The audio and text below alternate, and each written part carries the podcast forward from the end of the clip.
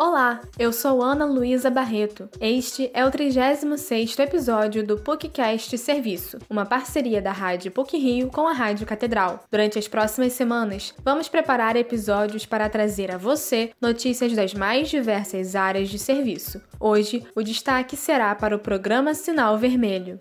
Um X vermelho na mão virou sinônimo de proteção e de denúncia para as brasileiras. Em junho de 2020, a Comissão Nacional de Justiça e a Associação de Magistrados do Brasil criaram a campanha Sinal Vermelho, ao observarem que o isolamento da pandemia ocasionava um aumento da violência contra a mulher. Porém, o confinamento também impedia que as vítimas fossem até as delegacias para denunciar ou conseguir medidas protetivas contra seus agressores. Inspirados pelas mulheres mulheres indianas que usam o binde vermelho na mão para denunciar quando são violentadas, o X vermelho virou símbolo de ajuda. Para Renata Gil, idealizadora da campanha e presidente da AMB, o sinal possibilita uma forma de denúncia mais silenciosa, porém igualmente eficaz.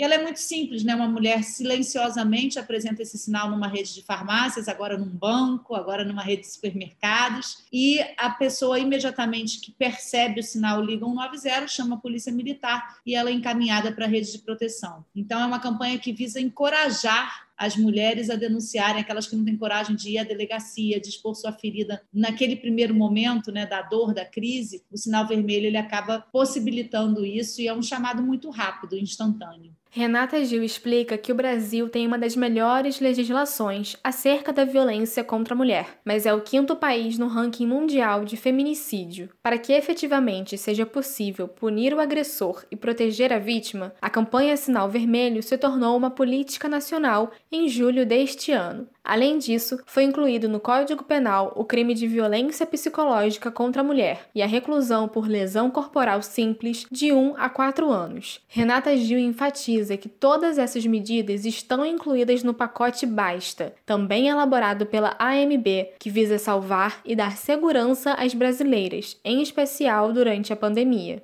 Para isso, a gente, junto com a campanha, lançou o pacote Basta, que é um pacote legislativo que visa não só tornar a campanha nacional, mas também possibilita a criminalização da violência psicológica, que é sempre uma fase antecedente do, do feminicídio. E eu acho que quanto mais pessoas forem punidas por violência psicológica, mais as mulheres vão se sentir protegidas e vão ter coragem de efetuar as denúncias. E também no crime de lesão corporal. Hoje a pena é de reclusão, não é mais de detenção. Isso faz com que aquele agressor não chegue na delegacia delegacia e saia em liberdade imediatamente. A juíza Renata Gil argumenta que é preciso uma mobilização de toda a sociedade brasileira para que, de fato, essas denúncias sejam viabilizadas. Desde o treinamento de policiais e de delegados até a ampliação de locais parceiros do programa Sinal Vermelho, todos devem enxergar a violência contra a mulher como um problema nacional. Então, o papel da família que não mora naquela casa, mas dos primos, dos tios, dos parentes, dos vizinhos, é relevantíssimo. Ajudem a denunciar. A denúncia anônima dá para ser feita sem identificação, só dizer: olha, nesse lugar existe uma situação suspeita de violência familiar. Ajuda. Nada funciona sozinho e a gente precisa do envolvimento da sociedade toda nessa questão.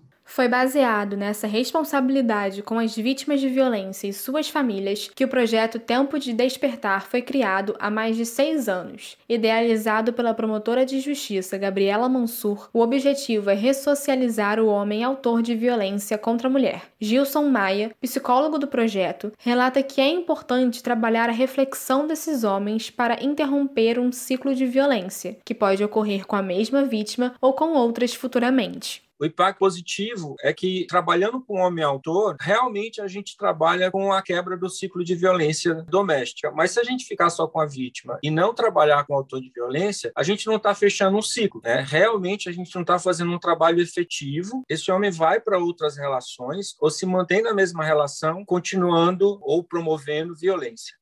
O psicólogo Gilson Maia explica que os encontros buscam realizar dinâmicas e rodas de conversa nas quais temas como as diversas formas de violência, machismo e vícios são debatidos. Gilson Maia conta que a maior dificuldade é na resistência de participar dos primeiros encontros, em que os homens buscam se vitimizar e não se entendem como violentos.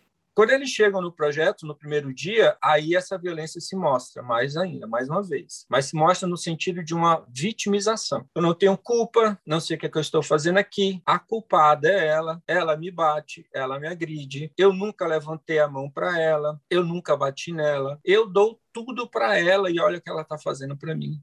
Gilson relembra que o projeto Tempo de Despertar busca reintegrar o agressor e impedir que o comportamento violento continue a ser reproduzido, inclusive pelos filhos, mas o acompanhamento e proteção da mulher continuam necessários. Seja por meio de campanhas de denúncia ou projetos de conscientização acerca da violência contra a mulher, o essencial é que toda a sociedade se mobilize em torno dessa pauta. Esse episódio teve produção e edição sonora por Ana Luísa Barreto, com supervisão e edição de Célio Campos. Lembramos que a Rádio PUC faz parte do Comunicar, que é coordenado pela professora Lilian Sabac. Voltamos na próxima sexta-feira. Até lá!